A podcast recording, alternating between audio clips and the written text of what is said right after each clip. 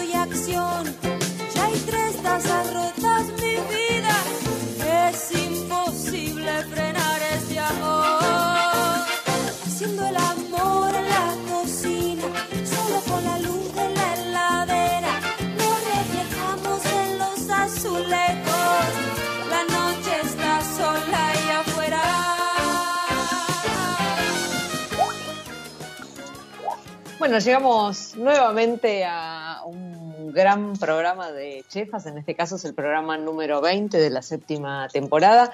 Y como estamos en celebraciones de, la amistad, en Chefas decidimos eh, hacerle, hacerle honor al, vínculo. Y bueno, ahí nos, nos topamos con este, algunas de, las de las amistades que se producen en torno a la gastronomía.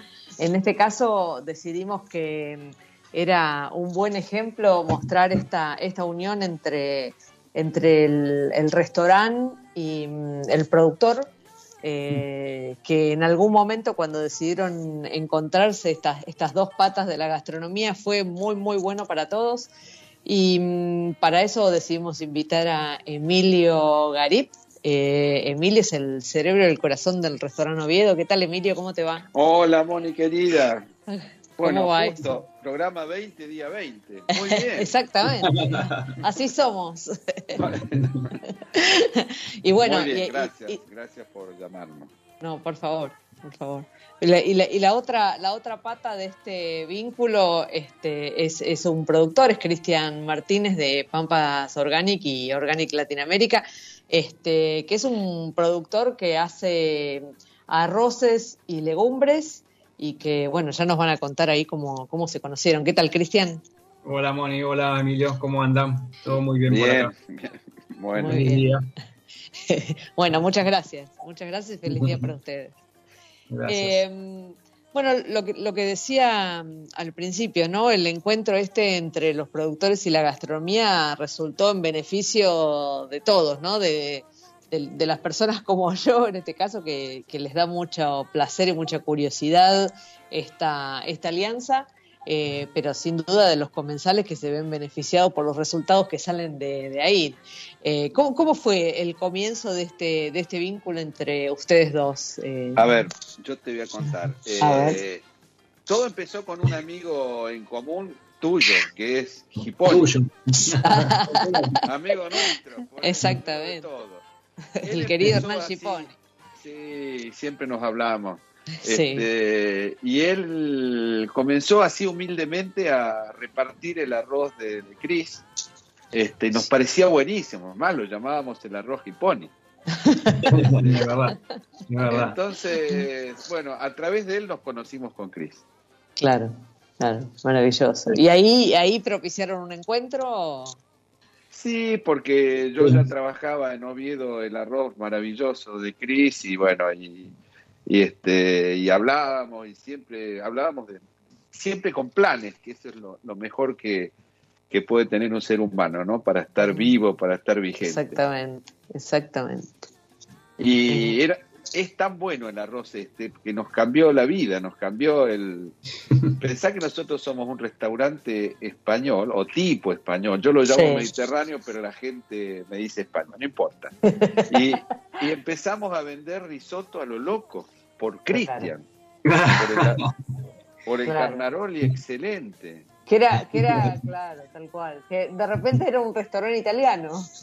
Claro, nos reconocen por el risotto. Claro. Este, y, y por supuesto con la paella, ¿no? Sí. Y en un momento, y después lo dejo hablar a Cris, este, eh, yo eh, participaba en un libro de los mejores risottos del mundo y ahí usan el arroz gallo, gallo. Gallo. Se llama Galo, ¿sabes por qué? no Porque nos contaban, ellos estaban en Argentina, esta familia estaba en Argentina, y después este, se fueron para España, le vendieron la firma a Algodón Estrella y ahí cambió, ¿no? Este, ellos le pusieron gallo porque eh, a principios del siglo XX la gente era, había muchos analfabetos, entonces con el gallito la gente lo reconocía. Ah, no lo puedo creer. Era fácil de identificar. claro. Bueno, nos hicimos grandes amigos con la gente de Gallo. Este, había un pariente de Rastellino, este, un gran tipo que representaba a la firma, era el gerente general o algo así. Y él, de las plantaciones de arroz de, que empezó, que trajeron de Italia, nos empezaba a repartir. Y así comenzamos a conocer el Carnaroli. Bueno, después apareció Cris con, con su super Carnaroli. Y yo de este libro eh, recogí que usaban un, eh, los italianos usaban un arroz reserva y me regalaron dos latas, que venía el arroz eh, reserva y venía envasado al vacío, ya te va a contar Cris por qué. y, y, le regalé una a Cris, le dije, mira, me cuesta desprenderme de esta lata, pero te la doy con el compromiso. Todavía la tengo. Yo también ahí pongo la galletita. Eh, las perras cuando abren la lata vienen con... Bueno, con el compromiso que tenés que hacer algo superior. Y ahora sigue Cris.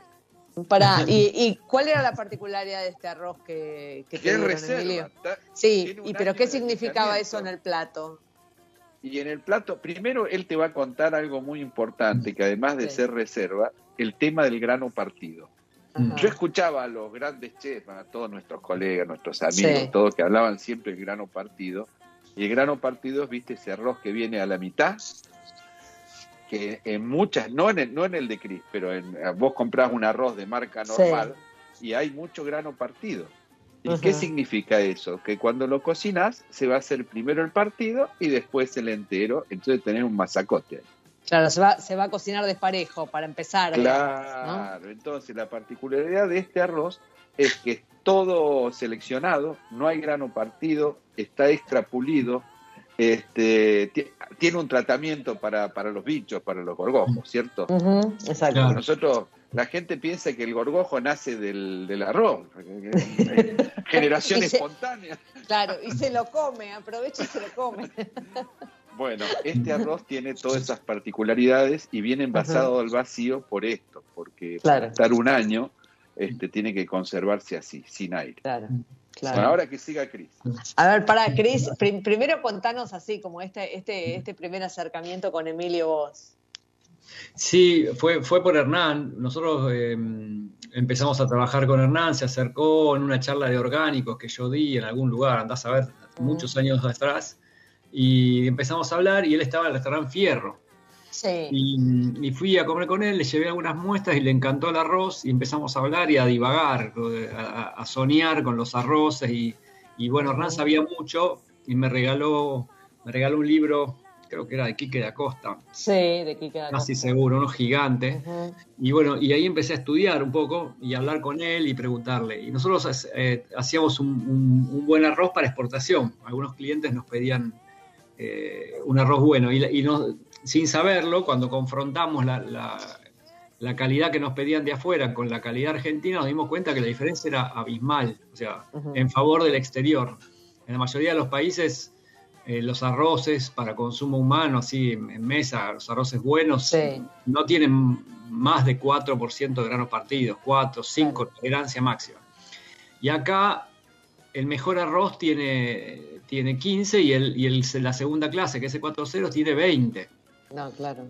Eh, entonces, un 20% del arroz se te cocina antes. Entonces, bueno, con, con, Hernán fuimos viendo eso y le mostré algunas variedades raras que tenía, que era el carnarol y el, y el, y el famoso Formosa, que, que, es un arroz raro que vos lo viste alguna vez. Sí. Eh, que bueno, que no nos rendía mucho, pero que resulta muy bueno para paella, que hoy lo hicimos también como una reserva y estamos recuperando la semilla porque se había perdido. Eh, este, el año pasado, en plena pandemia, me fui hasta Reconquista, pasando Sí. Santa Fe, casi llegando al Chaco, a ver a un viejito, un productor viejo, un, un tipo que es un personaje, creo que van a hacer una película con él que se llama Remo Bénica, que me dice, voy a dejar de hacer arroz. Vení porque voy a regalar todas las semillas que tengo. Y yo sabía que tenía un montón de semillas raras. Y me fui hasta allá, como 1200 kilómetros, más o menos, 1100. Es que Eh, era, no. es oro eso, ¿no? Claro, tesoro, semillas. claro. Y le digo, decime que tenés Formosa. Sí, sí, tengo acá, mira esta bolsita. Y bueno, y el año pasado lo sembramos y este año ya tenemos, eh, creo que tenemos 20 kilos. O sea que si lo sembramos en septiembre, al otro año vamos a tener unos 200 kilos por ahí. Eh, y recién Sí. en el 2023 eh, vamos a poder tener, ponerle dos toneladas, algo así, y hacer Claro. una reserva nueva. O sea que para 2025 vamos a tener una reserva formosa de nuevo. Claro. A mí, a mí, no sé qué te pasará a vos, Emilio, pero esta cosa con el productor lo, lo que te da es este, una sintonía muy fina de lo que es obtener un producto, ¿no? Eh, porque esto que te esté hablando de 2025, este, su- suena, y, y más en este, Pero- en este país, ¿no? Pero suena Sí, a ciencia sí, ya sé. ficción, ¿no? Suena a ciencia ficción, pero este, nosotros hablamos en esos términos y nos parece cercano, ¿cierto? Claro. Porque si, bueno, yo lo quiero tener, así que no, no importa. Y Claro, ¿Te fijas? Claro. Eh, por ahí no- nos parecemos a los bodegueros en alguna cosa. ¿no? Exactamente. Y así Claro. fue con Roland, pasó lo mismo. Después Sí. así cortito. Eh, Roland hacía con. Estás este, hablando de Michel Roland, ¿cierto? Sí, sí. Sí. Michel Roland con el señor Mendoza, Ángel Sí. Mendoza, un grande, Sí. bajito pero un grande, en todo sentido, hacían eh, varios vinos juntos. Uno era el Sí. Sky, que Sky quiere decir de dos. Sí, Entonces, con dos vinos de dos diferentes regiones, claro. y uno era un Malbec y el otro era un Merlot.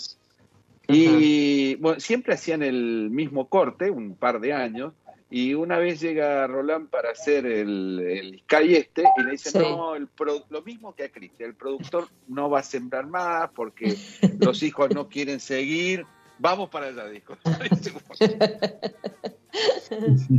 Hoy la, la finca es de él, le dijo al señor, ¿cuánto quiere? Se la compro, se la vendió. Claro. Y hoy el Valdeflores, que es uno de los mejores vinos, sale de ahí. Claro. Así que Maravilloso. lo cuento porque Claro. es lo mismo de Chris. Y es que es eso, ¿no? El que, el que viene persiguiendo un producto, un suelo, este, conoce de esa calidad, sabe que, que en algún momento aparece esa joyita que está dando vuelta ahí este, y que alguien que la protegió este, está dispuesto a entregarla, ¿no? Mm, Sí, sí. sí. sí. Y que bueno, contabas, sí, de Le debemos bastante al amigo Giponi, Claro, que lamentablemente se, se fue, y, pero sí, a mí me, me- enseñó mucho después con Emilio nos reunimos a cocinar varias veces. Me acuerdo Sí. un día que hicimos, un, quisimos hacer un risotto con, con arroz integral, que a Hernán le gustaba mucho, que es el, Sí. el carnarol integral, que es un arroz precioso, pero es integral, entonces tarda mucho en cocinarse. Y un, Claro. un grano enorme, muy grande, muy lindo, muy lindo. Yo- y, el almidón cuesta, cuesta que lo suelte. Claro, Sí, el, el, la- el afrechillo, que es lo que Claro, cubre, claro. lo que diferencia al, al- al arroz blanco que del, del integral, tiene eh, aceite. sí. De hecho, se hace aceite de arroz en todo lado del mundo, menos acá. Y que es un proyecto que vamos algún día vamos a lograr. Claro, eso te iba a decir. Y, y, mm, claro, tardaba mucho en entrar, entrada el, el agua, tarda en entrar al centro del grano, que es donde está el almidón, entonces no se pregelatiniza y no, y no se, no se cocina. Entonces, Claro. Que pobre Emilio le, le pusimos como 3 litros de caldo de pescado. Un sabor. este, y tardó como una hora en hacerse. Y eran como las Claro. 4 de la tarde y seguíamos sentados hablando y esperando. Y venían de la cocina, ¿no? A traer un pedacito ahí. ¿Está? No, no está todavía. No está, le falta. Pero ese arroz después lo hicimos en masticar, Sí, ese arroz integral, y fue un éxito.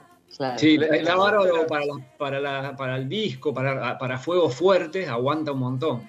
Sí, sí, Es sí, muy sí. fiel, es muy seguro, ¿no? Para cosas así grandes no, no se te pasa eh, fácilmente.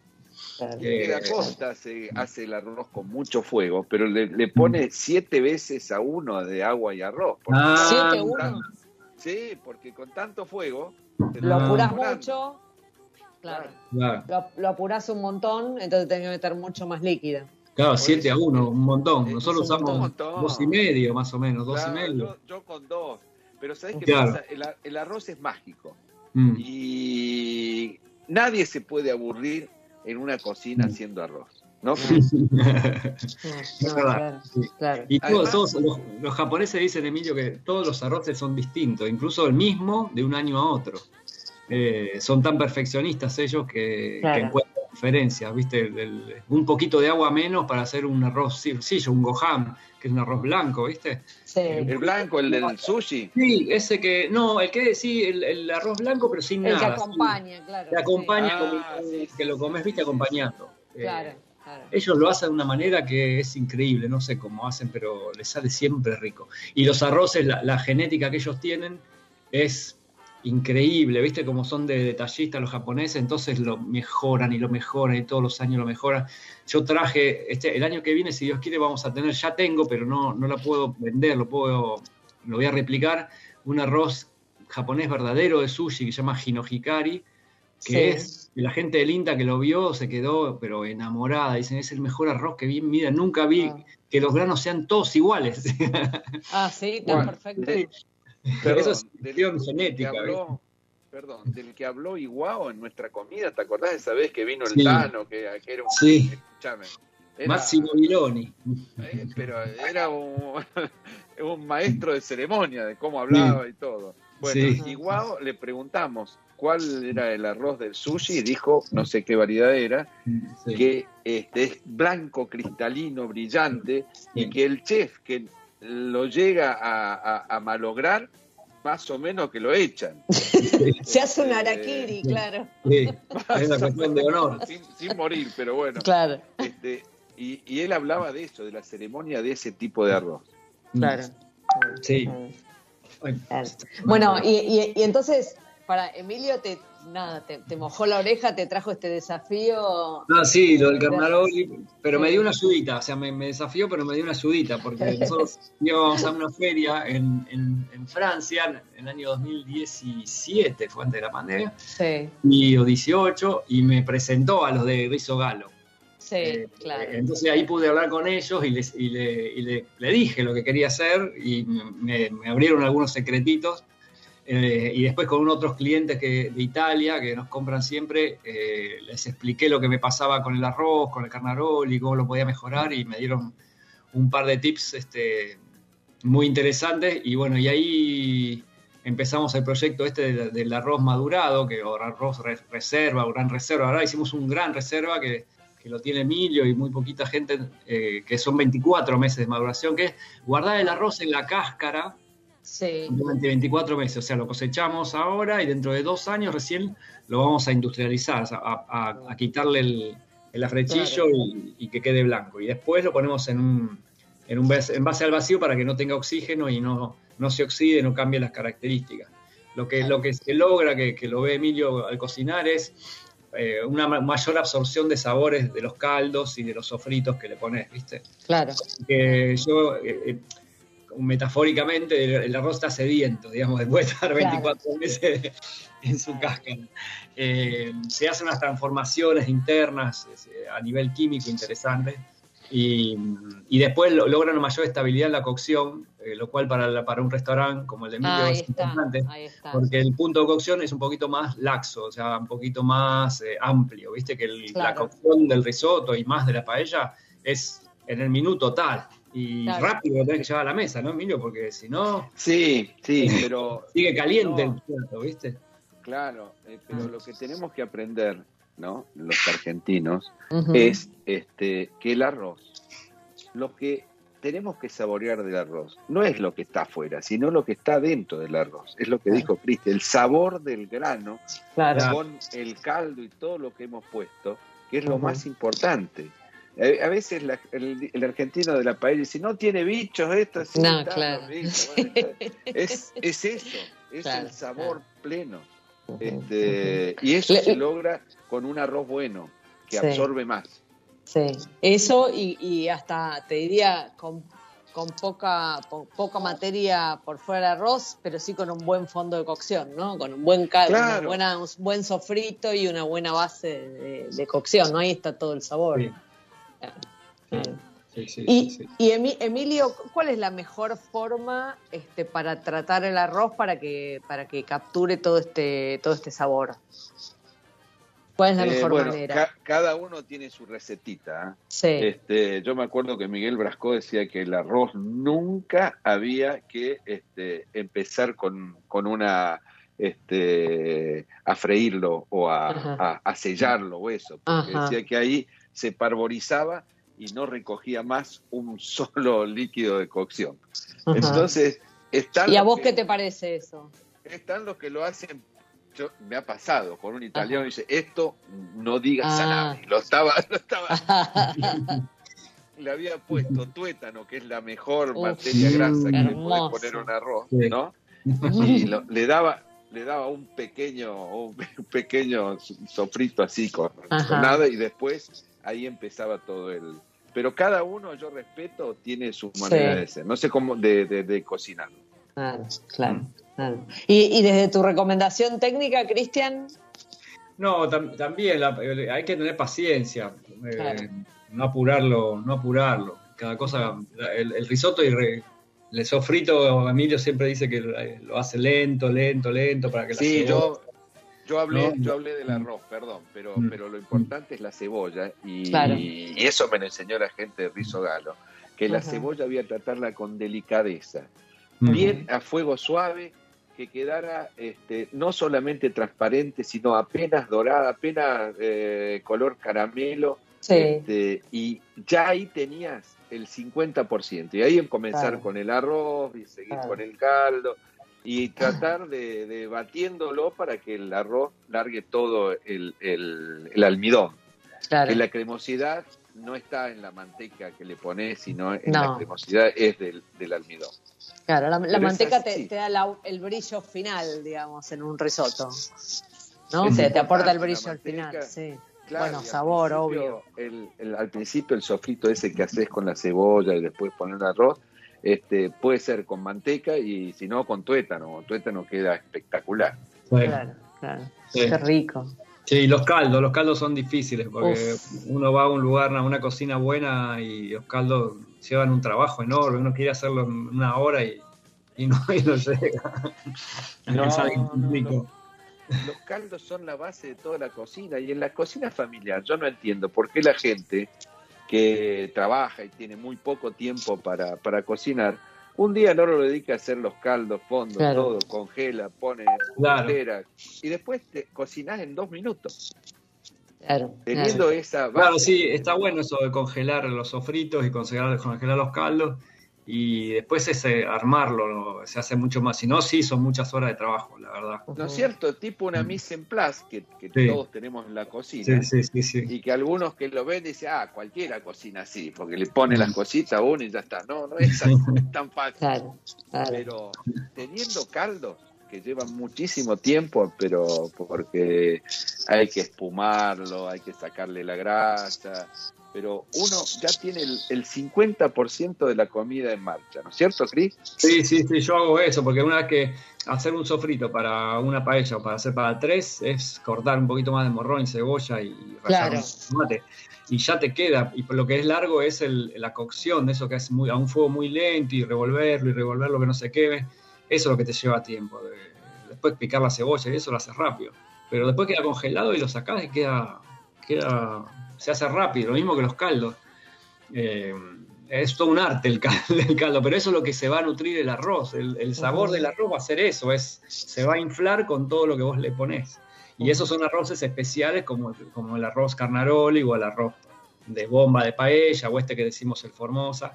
claro. Que son que, que- arroces como dice Hernán, eh, entregan almidón y, y- y- toman sabores, ¿no? Claro, Eh, claro. que cualquier otro arroz, un arroz basmati, es muy rico, es, es riquísimo, pero no, no absorbe prácticamente sabor. Claro. Se sirven como un plato aparte, como un acompañamiento blanco, y después vos lo vas mezclando con esa salsa, con una- la salsa de curry o alguna otra cosa, o en Tailandia. Claro. Pero en sí mismo ese sabor, ese arroz no, no, no tiene capacidad de absorción de, lo, que vos le vayas sumando. Totalmente, Como, como el parbolizado, ¿no, Emilio? Claro, claro, claro. El parbolizado el parbolizado es que a la es, gente lo que es el parbolizado. Es una especie de, es una especie de castigo, ¿no? Este, me imagino. Bueno, espérenme, ahora los, invito a acompañarme al espacio Álamos y luego volvemos y seguimos conversando. Bueno, dale. ¿Les parece? Bueno, genial. Sí.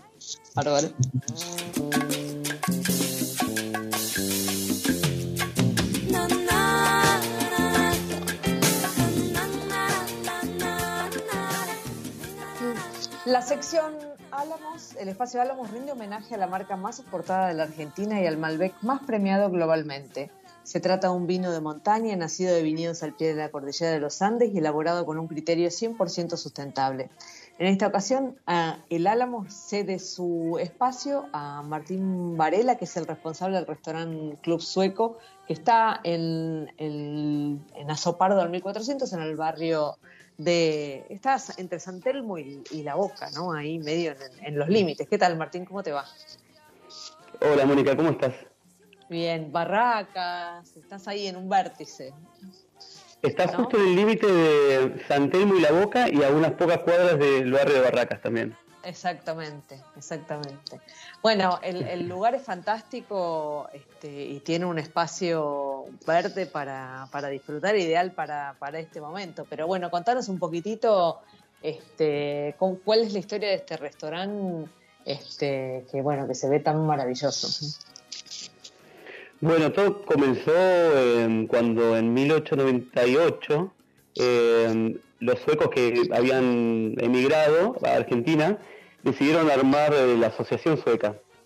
Esta Asociación Sueca eh, funcionó en distintos lugares, eran todos profesionales suecos que, bueno, que estaban acá en Argentina, y tuvo como, eh, tenía sedes y, itineros, ¿viste? iban cambiando según cuando conseguían armar sus fiestas y sus almuerzos y sus cenas. Se reunían una vez, por, una vez por mes sí. y em, en 1945, cuando logran construir su iglesia donde estamos actualmente, que es en Azopardo y Garay, em, empiezan a utilizar ese lugar para bueno oficios religiosos y también para eh, reuniones, sociales. ¿no? Claro. Em, después, en 1964, logran em, bueno también construir un, un, edificio que se llamaba Edificio Suecia, que quedaba en Tacuarí 147, Tacuarí entre Alcina y Irigoyen, más cerca de Plaza de Mayo, ¿no? Claro. Y ahí funcionó hasta el año, desde el año 64 hasta el año 2016 funcionó el Club Sueco, el restaurante. En un quinto piso estaba el, restaurante. Em, la mayor parte de, este tiempo que, que, funcionó ahí estuvo manejado por la misma asociación sueca pero en un momento, en los años 2000, decidieron concesionarlo. Y bueno, nosotros somos la segunda concesión que, está a cargo del club. claro, eh, nosotros estuvimos desde el 2007 hasta el 2016 ahí en, en Tacuarí, en el edificio Suecia, donde también funcionaba la embajada en el séptimo piso. Y en el 2016 ese edificio se vendió, ya no, no, estaba más eh, la embajada y tampoco eh, el club sueco, así que nos mudamos a la iglesia sueca. Eh, veíamos que ahí era un lugar bastante propicio para, hacer el restaurante, eh, tiene un salón muy grande. La iglesia eh, funciona en una parte del edificio, pero después tiene un salón muy grande donde nosotros armamos el salón. Y ahora con la pandemia, al tener un lindo jardín y bastante, bastante grande, pudimos también trabajar con, las medidas para el COVID sin problemas, ¿no? Claro, utilizar ese espacio. Y contanos un poco de la, de la cocina del, club sueco. ¿Qué, ¿Qué, podemos encontrar ahí? ¿Qué platos? Bueno, nosotros tratamos de em, hacer, em, recrear un poco la cocina de las abuelas. un, sueco cuando va a comer a la casa de su abuela hoy comería algo parecido a lo que nosotros hacemos en el club sueco. Un poco elegimos este, este camino para, para que pueda eh, alguien que no conoce Suecia conocer los sabores más tradicionales. Hoy la cocina sueca, eh, bueno, se ha modernizado un montón, como en otros tipos también de, gastronomías, y, y ya no es tan común comer los platos que nosotros hacemos en el Club Sueco en cualquier lugar, eh, en, en, Suecia mismo. Y, por ejemplo, los días festivos se hacen estos platos que nosotros recreamos. Y, eh, como te decía, si vos vas a comer algo de tu abuela en, Suecia, en general vas a comer estos platos tradicionales. Claro, claro, claro, claro. Claro, están, están, en la, están en la memoria colectiva, pero es difícil ya comerlos en las casas, ¿no? Tal cual, tal cual. y, y, contarnos alguno de estos platos. Que, por ejemplo, tendría que probar sí o sí si voy al club sueco. Tal cual. Mira, eh, para mí lo que no puedo dejar de probar, que es algo que para mí es un... Para mí cuando yo conocí la cocina nórdica fue un hallazgo, es el gravlax. Es un salmón curado. Es como un jamón crudo de salmón, ponele. Eh, tiene un proceso de, curado el, salmón. Em, los suecos lo que hacían tradicionalmente, muchos años atrás, más de 200 años atrás, era preparar el, apenta, el salmón con sal, azúcar, pimienta, eneldo, enebro también si tenían, y enterrarlo en el frío suelo nórdico dos o tres días hasta que eso se deshidrataba totalmente y eh, lo retiraban del, suelo, lo limpiaban eh, y después cortaban finas fetas de este salmón. Eh, y bueno, actualmente uno lo guarda en la heladera con un peso arriba para que haga las veces de, de, suelo nórdico, digamos.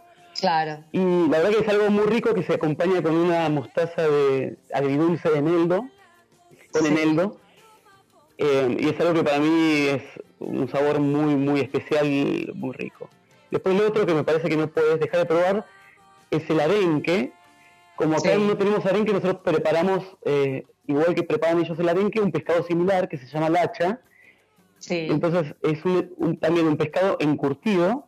La particularidad que tiene es que mm, vamos a probar un, pescado eh, que está encurtido frío, digamos, con una cocción eh, no con calor, y aparte dulce, porque tiene una, una marinada que lleva vinagre, azúcar, limón y muchas especias. La verdad que son sabores para nuestro paladar bastante distintos, ¿no? Claro. Eh, Escúchame, ¿y el encurtido este en cuánto tiempo se cuánto, tiempo lo, lo, obtenés, digamos, de, marinada? Perfecto. Nosotros ya compramos la lacha previamente en salmuera. Entonces vienen ah, eh, de Mar del Plata las lachas en salmuera y nosotros lo ponemos después a, este pescado en la marinada de, mm, tradicional que le llamamos, que es la marinada con bueno, vinagre, azúcar, especias, puerro durante dos semanas. Después de esas dos semanas está listo para que vos lo pases a las distintas salsas, porque ellos, comen el arenque en distintas salsas. La más, la más tradicional es salsa es a la crema y pepinillos, pero también tenés a la mostaza, tenés al tomate, al curry, por ejemplo, también hay distintas salsas las cuales ellos comen los arenques. Decime, ¿y, después, ¿qué, tienen armado con, con el álamos? Mira, justamente con el Álamos hacemos una degustación de pescados, que ahí tenés el gravlax, que es este salmón marinado tradicional. Sí, tenés, sí. curado. Tenés el salmón ahumado, que todos conocemos también. Sí. Tenés las lachas en distintas salsas. Y lo marinamos con un eh, álamos maceración, eh, Malbec maceración atenuada, que es como un rosado. y también con el pinot noir. Sí, claro que es ideal para, para, acompañar los pescados con ese toque de acidez que tienen, ¿no? También. Tal cual, tal cual. Ah, fantástico. bueno, ¿Cómo, perdón? No, te iba a decir un plato más que no tienen que dejar de probar cuando vengan, que son las típicas albóndigas suecas, que son muy conocidas para la gente que viajó, porque las sirven en Ikea, en los locales de, Ikea, por ejemplo, se venden. Y son se llaman shotbuller, son albóndigas que tienen mitad carne de vaca, mitad carne de cerdo, son también bastante condimentadas. Hace poco se descubrió que, la receta que usaban los suecos la había traído eh, el rey Gustavo eh, hace bastantes años de, eh, de Turquía. Sí. Así que, ah, es trajo, especiado. Es bastante especiado. Y se sirven tradicionalmente con una salsa de grosellas rojas. Eso sí es bien típico sueco son las grosellas silvestres que se llaman lingonberry y que para mí van, van muy bien con las albóndigas porque equilibran muy bien el plato. la acidez de las eh, Lingonberg con eh, las albóndigas estas que son bastante, digamos, eh, suculentas. Claro. Bueno, ya ese, ese me lo anoto. O sea, voy a arrancar con un Gravlax y después sigo con las albóndigas. Tal cual, tal cual. bueno, escúchame, ¿y están abiertos ahora en, qué, en qué formato? Mira, por el momento estamos eh, abriendo de jueves a domingo al mediodía, aprovechando el tema del jardín y del sol, digamos. Sí. Em, pero más adelante también vamos a volver a abrir a la noche, que era algo que antes hacíamos, y la pandemia, bueno, nos un poco eh, nos obligó a cerrar todo y ahora estamos abriendo en etapas, ¿no? Perfecto, perfecto. Bueno, eh, muchísimas gracias Martín, ahí compartiremos en nuestras redes sociales un poco más de la historia del Club Sueco. Muchas gracias. Muchas, muchas gracias a Mónica y a tu audiencia. Nos vemos pronto. Nos vemos. La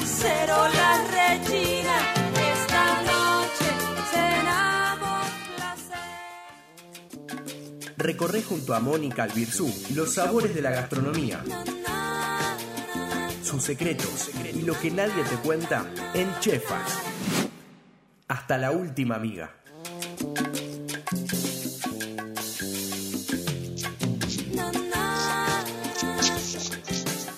Bueno, esta semana en Chefas Te Inspira tenemos este, la historia de un convenio entre el INTA y el Banco de Alimentos, este, que incluye a la ciudad de Balcarce. Eh, el, acuerdo este lo que busca es frenar el desperdicio de frutas y verduras. El, dato este, que, hizo posible este acuerdo es verdaderamente alarmante, por eso elegimos contar la historia. El 50% de las frutas y verduras que se producen en el cinturón fruto y hortícola marplatense que toma Mar del Plata, Balcarce y Tandil, este, se termina desperdiciando por falta de consumo, de demanda, este, por putrefacción o por mala apariencia este, para poner en góndolas. ¿no? Para evitar este derroche, el INTA firmó el convenio eh, con el Banco de Alimentos de, de Balcarce.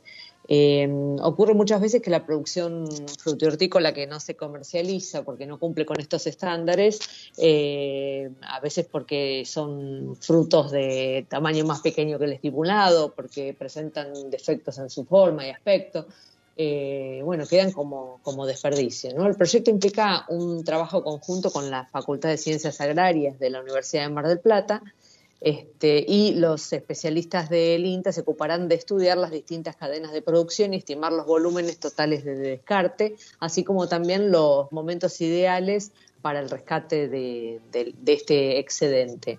Eh, por ejemplo, para, describir solo una parte de esta cadena, la, producción de zanahoria genera pérdidas de 15.000 toneladas en las 850 hectáreas cultivadas, lo que, lo que representa un 30% del total de su producción. Una parte de estos descartes se utilizan como alimento para ganado vacuno y porcino, pero sin embargo hay un excedente que se termina perdiendo. Eh, actualmente tienen un predio em, donde se encuentra el Centro de Rescate de Frutas y Hortalizas en el que se guarda lo rescatado, además de tener una superficie de 5 hectáreas dispuestas para hacer parcelas demostrativas e investigaciones agroecológicas. Eh, bueno, esto, esto del desperdicio de alimentos no es algo que ocurra solo, solo en nuestro país, es algo que ocurre y preocupa en todo el mundo, así que bienvenida esta iniciativa entre el INTA y el Cordón Frutihortícola eh, Marplatense. Bueno, seguimos acá con nuestros dos invitados, Emilio Garip y Cristian Martínez, y bueno, ahí estamos con el, el parbolizado, ¿no? Que es este que es el arroz más consumido, al menos en el mercado local. No sé qué pasará en el resto del, mundo, ¿no? Pero. Sí, es un este arroz sencillo. Eh, no, no, no hay tanto, no sé si hay tanto consumo, ah, pero eh, em, como que se lo reconoce como un arroz fácil de, cocinar. Exactamente. Eh, le tenemos que dar la derecha con la parte nutricional, porque el proceso que se hace, que es como un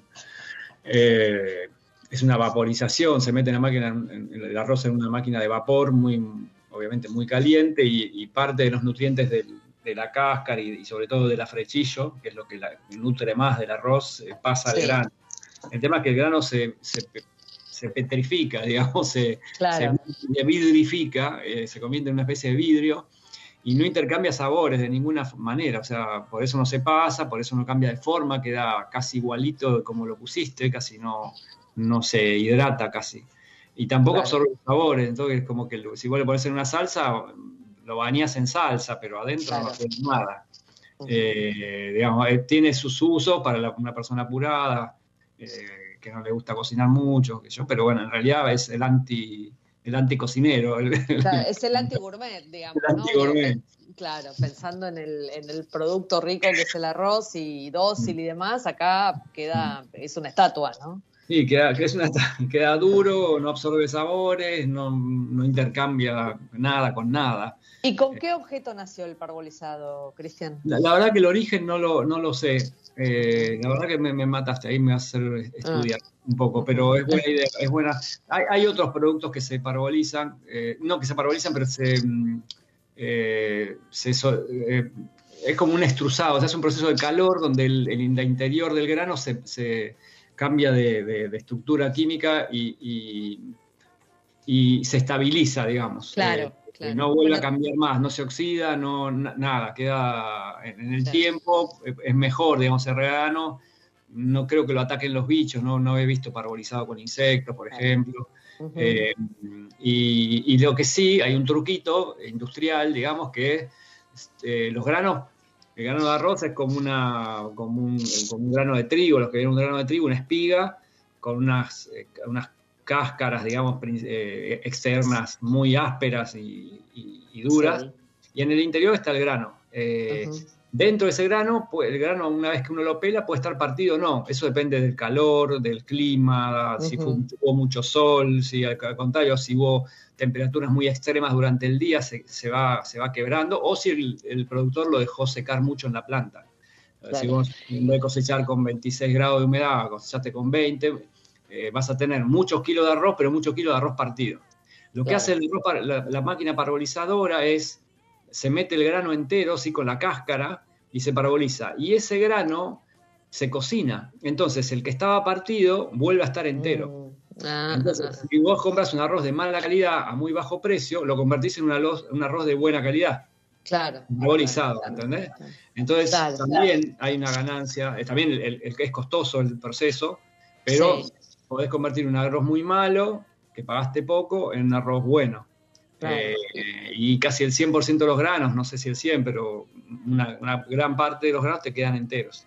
Claro, eh, ha sido un, estabilizador del grano mm. en todo sentido, ¿no? Primero esto, digamos que subsana el tema del grano partido, este, y luego que, soporta, el, soporta el paso del tiempo, ¿no? Sí, bueno, al, maíz se le hace el mismo proceso. Cuando vos haces una polenta, esas polentas instantáneas, al maíz se, le hace un proceso también de, una vaporización muy fuerte, y, después se muele, se le saca el germen, y, lo que queda, después se seca de nuevo, se vuelve a moler, y ahí queda la polenta, y es instantánea porque se, ya se cocinó. El arroz parbolizado por eso se cocina tan rápido. Y si vos usás, haces harina de arroz parbolizado, es una harina casi instantánea, ya está cocinada, no, no, tenés que cocinarla mucho. Para algunas cosas es interesante, para aplicaciones industriales está, está bueno, pero no para, para los que nos gusta cocinar. Claro, claro, claro. Claro, pero claro, el, el, arroz parboil lo que tiene es esa fama, no sé si buena o mala, de que no se pasa. Pero no se pasa a costa de perder el sabor. Entonces, no vale la pena, no vale la pena. Pero la gente no lo sabe. La propaganda es un arroz que no se pase, la gente piensa que hay una magia dentro. Claro. Pero no, no, no, hay una, una, una, lección a la gente, una educación de que está prescindiendo del sabor por ese hecho de tener un granito durito. Mm. Sí, porque si quieres comer sano, te comes un arroz integral, eh, que tampoco se pasa fácilmente, porque tenés que ser muy bruto para pasarlo, pero es súper nutritivo, es un arroz hiper nutritivo, casi, casi como salió de la planta, prácticamente no tiene modificación, es una modificación mecánica, que haces un pellizco a la cáscara y queda, ya queda ahí el, grano como está, como Dios lo mandó. Eh, es más natural que eso, por eso a mí las pastas son riquísimas y las harinas también, pero la verdad que como comida eh, natural, natural, el arroz integral es, es muy bueno, es muy bueno, muy bueno. Muy bueno. Ahí, ahí pensaba que, que también eh, por años hemos comido, en, en, un país, digamos, donde se come mucha paella eh, eh, y también se comen risotos y demás, hemos comido este, casi que, que no hay diferencia, no, no, había diferencia entre un risotto y una, y una paella, ¿no? En, no. en lo que presentaban los restaurantes, ¿no? No. Emilio no, no sé, ahí, ahí Emilio...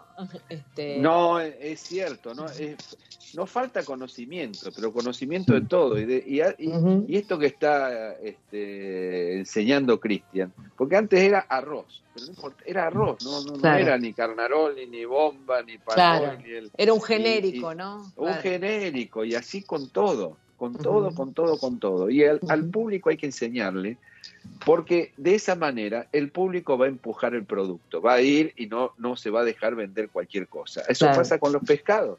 El pescado, viste, las pescaderías son malas porque el público no exige. Si el público exigiese, tendríamos el mejor pescado porque está.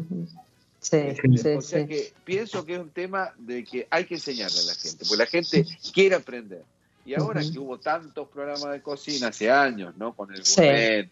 Masterchef y todo, la gente tiene vocación, porque a sí. todos nos gusta cocinar, nos gusta uh -huh. ese momento y de, de, de, de cocinar y, y, de reunirse en una mesa con un producto hecho por uno de los comensales. Este, y, a, o sea, hay elementos para enseñar. Tenemos que enseñar a la gente las diferencias y eso va a hacer que el público empuje y uh -huh. tengamos todos algo mejor. Uh -huh. Y Emilio, vos, vos como, como aprendiz de esto, ¿no? ¿A partir de qué momento empezaste a como encontrar más información disponible? Me imagino que en una época este, sería más difícil el acceso a la, a la información y demás, ¿no? Pero digo, Total, hubo un momento yo, en el que... Sí, en el yo que... creo que los comienzos de los 90 fueron uh -huh. una explosión para todo, para el mundo claro. del vino, de la cocina, de las maquinarias para cocinar. La apertura este, al mundo. La apertura al mundo. Y eh. se dio junto con la comida sí. y el vino. Sí, este, sí, y empezamos a viajar, a ver en otros mundos qué pasaba, y ahí nos dimos cuenta que estábamos, no sé, perdidos, uh -huh, pero uh -huh. con muchas ganas de aprender. Claro. Lo que se ha aprendido y lo que se ha este, mejorado tanto en el vino como en la comida en tan pocos años es increíble. Sí, sí, sí, sí. Sí, sí y, y, empezaron a aparecer productores como, como Cristian, que digo que también podían haber elegido a seguir haciendo el mismo producto que la gente consumía y no meterse a generar pero este, claro, no, una nuevo, claro. para hacer parboil y vamos todavía. Claro, con una buena publicidad mejorando. claro, Grandes bueno. cocinas yo he visto de acá de Argentina, he visto sí, parboil. Sí que y sí. se agarraba la cabeza y decía, mira, sí. este tipo con qué hace la paella. Claro. Bueno, es que es que eso es lo que te decía, ¿no? Todos esos grandes restaurantes, digamos, con tradición española de, de cocina, es difícil encontrar una, un arroz con buena calidad en una paella, ¿no? No es tan fácil, digamos. Este, no, no, no lo digo con ánimo de criticar, digo, me parece que tiene que ver con esto, ¿no? Como el, que decide tomarse el tiempo para, este, para, para, buscar un producto de calidad y encontrar un productor que lo hace y armar una especie de alianza para ir juntos en esto, ¿no? Este, sí, sí, sí. bueno, lo, los dos, los dos habrán hecho lo mismo, este, digamos, por, por otro lado, ¿no? Emilio con un montón de, de productos este, para su restaurante y vos, Cristian, este, generando distintos, ¿no? Vos también producís legumbres, este, sí. así que generando distinto, distinta calidad de, de distinta claro, variedad. Las, las legumbres que tiene Cristian son increíbles. Él decía, por ejemplo, ¿no? Eh, garbanzo fresco y, uh -huh. y, Pedro Barguero decía y sí. había gente que pensaba que era el garbanzo sin secar así sacado claro. de la planta no fresco porque se vende en los supermercados claro. en muchos lugares garbanzo que tienen varios años que ya son claro son son vintage no, no, hay claro. manera ni no sirven para claro. los de son y el otro día me llama Ramón y me dice jefe han traído unos garbanzos que son una maravilla y bueno, y yo estuve haciendo humus y, y, y, y, un, y cocidos, porque en España te dicen un cocido, ¿cómo es un cocido? Tiene que tener básicamente garbanzos y repollo, y después todo lo demás, pero si no tiene garbanzo no es cocido. Y los garbanzos de Cristian son increíbles y son frescos, pero no frescos porque son este, recién sacados de la planta, sino porque son nuevos. Claro, eso, y además porque encontrás la fecha de, recolección, digamos. Sí, sí, claro, es raro porque vos sabés que las legumbres no hay marcas. Vos, claro. una marca de legumbres, no hay. No, no, no. no eh, la poca importancia que le da a la gente. Y, y, sí, así como con el arroz, dijimos, bueno, ¿cómo, ¿qué características tiene que tener una legumbre buena? Y bueno, hablamos con Narda, hablamos con otros, con Lele, todos otros, y y con la gente del INTI que nos ayudó. Sí. y ellos hicieron un trabajo de cuánto tardaba eh, el agua en, penetrar el, grano de la legumbre, que ahí se termina de cocinar. Y bueno, en las legumbres viejas puede tardar hasta dos horas, de, una legumbre de 24 meses después de cosechada. Entonces tratamos de que en Argentina hay una sola cosecha, o sea que magia no podemos hacer. No. Tratamos de que lo, ahora eh, ya estamos reemplazando la cosecha nueva que se hizo hace, empezó hace unos 20 días, 30 días como máximo. Ya estamos empezando a traer los nuevos porotos blancos, negros, rojos, este, azuki y el garbanzo en octubre. Entonces ahora el garbanzo que hay ahora tiene 10 meses, 9 meses. Claro. Se empezaron a tardar, pero bueno, un año no está mal. Igual no está mal nunca, digamos, lo que sí, a los efectos culinarios, el remojo va a ser más, más corto y la textura y la cremosidad que vas a encontrar es, es este, es distinta. Y también depende del año, ¿no? Eso también hay cosas de la naturaleza que, no se pueden modificar. Eh, claro, claro. Eh, y decime, ¿y eso se oxida o no se oxida? No, el garbanzo dura muy, dura muy bien porque no tiene aceite. Ah, eh, no, es una semilla, digamos. No, no es oleaginosa, entonces no tiene, tiene mucha fibra y mucha proteína, eso es lo bueno. Claro, sí, y, sí, sí. y yo estuvimos leyendo unos trabajos que hizo la FAO y, hablaban, me quedó grabado eso, que la combinación entre arroz o un cereal, pero bueno, sí. Hablando de arroz con la legumbre, te da un abanico de aminoácidos casi, casi completo, perfecto, digamos. Eh, y un 20 y pico por ciento de proteína. Entonces, eh, hoy en día, viste que mucha, mucha gente eligió comer menos Hay mucha sustitución, claro. Sí, eh, un cereal, en este caso el arroz, con, con cualquier legumbre, te da un alimento muy bueno. Y, y bueno, y sin TAC, porque también este, nos damos cuenta día a día que hay mucha gente que sufre, de, que le cae mal el, trigo. y y bueno, es una buena, es una buena combinación. Pero bueno, estamos aprendiendo con las legumbres también, viste, por, ejemplo, leí a través de un artículo que si te quedaste corto con el agua cuando haces los garbanzos, eh, tenés que echarle agua caliente, no le puedes echar agua fría. O arrancar de agua caliente, en cambio las otras las puedes arrancar de agua fría. Ajá. secretitos, digamos. Claro, eh, claro. sí, sí, eh, con el agua hirviendo es mejor. Mm, sí remojarlo y lavarlo, lavarlo bien. Y lavarlo, claro. Volverlo a remojar, sacarlos del agua, hervir agua y ahí echar los garbanzos y listo. Y después asustarlo, ¿viste? Cuando hierve mucho, ah. ponerle un chorro de agua fría para que sea un hervor apenas y se cocine bien. Y bajito, ¿no? El fuego, Emilio, un, fuego bajito. Bajito, sí, sí. Porque se golpean y se, y se van descascarando, si no. Claro, claro, claro. Espectacular. Emilio, ¿cómo, ¿cómo, es ese humus que haces con los garbanzos? Mirá, el humus tiene, eh, yo, no importa si son los, garbanzos de Cristian fresquitos, pero le doy 12 horas de, de, remojo. Primero los lavo bien, después lo, le doy 12 horas de remojo, después los cuelo y, eh, eh, y los echo en agua hirviendo. Sí. Y ahí empiezo el proceso. No le pongo sal, al agua no le pongo sal y los voy haciendo eh, asustándolos con fuego bajito y agregando, sí, agregando el agua fría de la, de, para asustarlo y, un poquito más y que tengan un hervor bien parejo. Y le doy un hervor casi de dos horas, una hora y algo, ah. dos horas. Cuando los veo que están parejitos, ahí los, los cuelos, pero tiene que, el, el humus tiene que tener un poquito de agua. Antes lo hacía seco, seco y quedaba una pasta tiene que tener un poquito de agua. Y si lo pones en un colador plano, hasta podés apenas pelarlos, algunos de los que se están saliendo, si no, no. Sí. Y después los procesos. O sea que reservás, reservás parte de ese agua por las dudas para el procesado. Ya lo tiene adentro. Ya, ah, lo ya, la tiene en el, en el grano. Tiene. Y después le agrego un poco de tahini Sí. este, que es una pasta de sésamo. Sí. Lo hago yo al porque Ah, es carísimo. bien. Entonces Claro. compro el sésamo, lo, lo, lo sarteneo y después lo hacemos con un poquito de aceite también procesado. Eh, le pongo un poquito de limón o lima. Sí, sí. este, y qué más, y creo que ya nada más. Y aceite, por supuesto. Y Sí, aceite de oliva. sí, sí. Y queda Aceite para terminar. Aceite, Bien para claro. terminar. Al final. Este, y queda riquísimo. Espectacular. Y es muy sano. Sí. Y esa mezcla que dice Cristian, yo me acuerdo que mi abuela, la que me enseñó a comer bien, este, Sí. hacía arroz con garbanzo. Yo Claro. ahora, ahora recién caigo, Ah, recién caigo de las propiedades. Sí, Claro, claro. era española y hacía un arroz riquísimo y tenía garbanzo.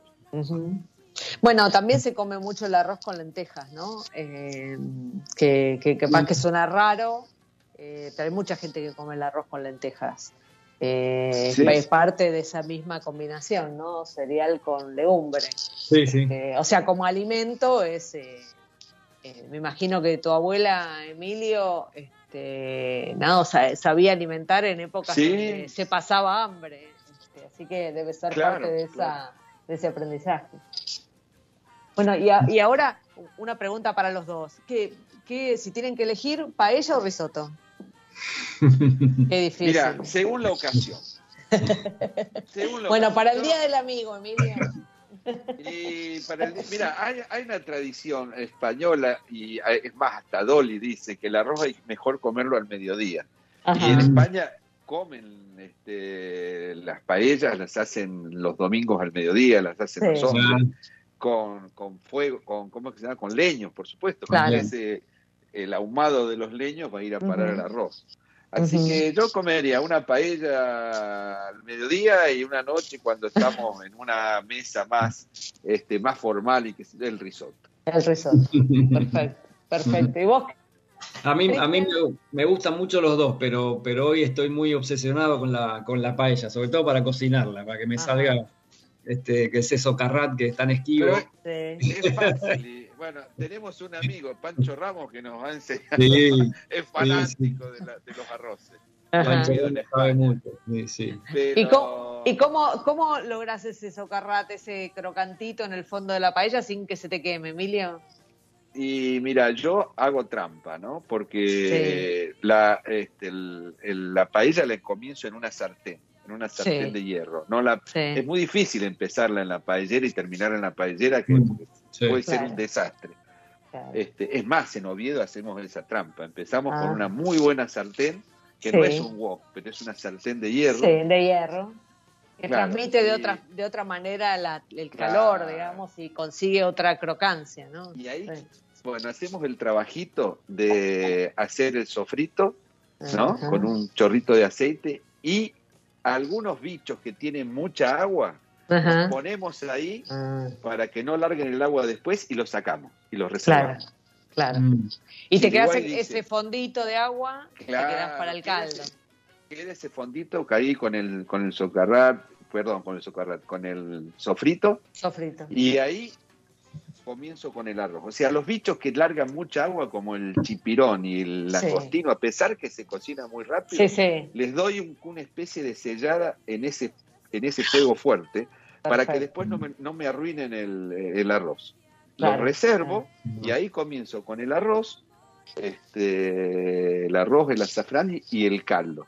Ajá. Este, y ahí voy manejando los, los bichos según la cocción, los calamares Ajá. primero porque tardan más en cocinarse, Sí. pero tengo que calcular que cuando se termine el arroz tengo que tener todo listo. Pero Claro. hacerlo todo ahí adentro, por lo que Ajá. dice Cris. El caldo tiene, se ha hecho el caldo con pescados y mariscos, ¿no? Con, Sí. con los langostinos, con las cabezas, con todo eso. Y eso es lo que le va a dar el sabor. claro. Pero nos gusta comer algún bichito. Acá el argentino exagera, dice. Exagero con la "Mucho pizza. bicho". Pero Sí. A veces le dan los bichos ya cocinados en otra cosa. Le meten Claro. una freidora, lo todo. eh, Eso no tiene gusto a nada, es forma. Y encima lo Claro. hacen con parboile a la miércoles. Claro, claro, Todo claro. lo que se hace el arroz. Bueno, hasta que no aprendan absorbe- se lo merecen. Bueno, no, pero es bueno que aprendan. Sí, Es- bueno, es- bueno. Estamos de acuerdo. Además, e- es un placer hacer una paella y que te salga bien La Sí. primera te va a salir Sí. más o menos, pero eh, bueno, la- las últimas te van a hacer bien. Y entonces sigo, perdón.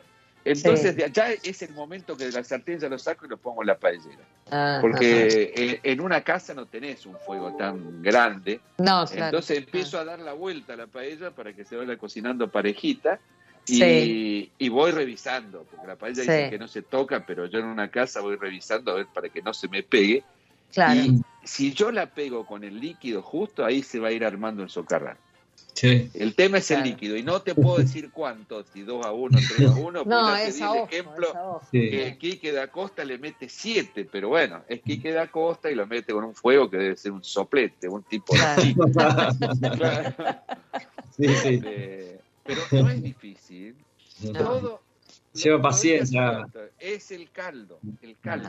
Y hay otro plato que no estamos Sí, hablando de, de- de- de- de los productos de Cristian, sí. que es la fideuá, que es Sí. riquísima. Y la fideuá casi no tiene bichos arriba, está Claro. todo en el caldo. Claro, claro. O el arroz Y esos son, fideos, ¿no? Como fideos tipo Sí. cabeza de ángel o, más gruesos. eh, no, eh, tipo el, el capellini, que es un Claro. poquito más grande, más grueso que el, que el cabello de ángel partido, pero la base es lo que te dije yo. Se hace todo con el marisco, qué sé yo. Al final Claro. se pone el, el fideo, el capellini, que Sí. se lo sartenea, queda ya. Claro. Y queda crocante, selladito y Sí. crocante. Espectacular. Pero espectacular. en la base es el caldo. Tenemos Sí. que aprender a hacer caldo y entonces los arroces de Cristian van a ser más ricos, los garbanzos, todo, todo, va a ser más rico. Todo mejora. Bueno, eh, Hay, espera, hay- hay- el, el caldo eh, lleva su tiempo. Este, hay un, un, un libro de Almudenas Grande, que a mí me Sí. encanta cómo escribe esa mujer, que se llama La Oda del Cocido. Y Sí. ella habla de cómo se espuma y cómo se espuma y cómo se espuma. uy, tengo que leer ese libro, Es La Oda del. Cocido. Uy, Es- lo voy a buscar. Es buenísimo este, espumar, porque hay gente que no, que no espuma nada, deja toda la grasa, después lo mete en la heladera, saca lo que hay arriba, no tiene nada que ver. Claro. Así que nos enseña a ser pacientes, a hacer caldo. Ese Muy es bien. mi consejo del día. Espectacular. Del Día del Amigo. El día del amigo. Para los amigos. Bueno, les quiero, les quiero agradecer este, que se hayan, este, que hayan accedido a, a la charla este día. Este, bueno, una alegría. eh, Ustedes son amigos, pero para mí también son amigos, así que un placer poder escucharlos. Moni, nos olvidamos de lo principal. A ver. Es secreto, en serio, el secreto de Cristian, que todo Sí. lo suyo es orgánico. Exactamente. Hablamos, Exactamente. Exactamente. Es cierto, es cierto. No, a- a- claro, además es todo orgánico y además, bueno, él trabaja con los orgánicos hace mucho tiempo, así que es un gran conocedor del tema. Sí. Sí, sí, Bueno. es un- dificultad más que le agregamos al tema. Claro, exactamente. Un desafío más, Cristian. Un desafío más. Sí, sí, sí. sí. Sí, gracias, Bueno, Moni. Gracias a ustedes, ¿eh? Un Gracias, placer. Moni. Un placer. Gracias. juntarme con este gran amigo. ¿eh? me alegro, Gracias. me alegro. Feliz día a los dos. Un Chao. placer, feliz día a todos los oyentes y gracias por acompañarnos. Gracias. Hasta luego. Chao.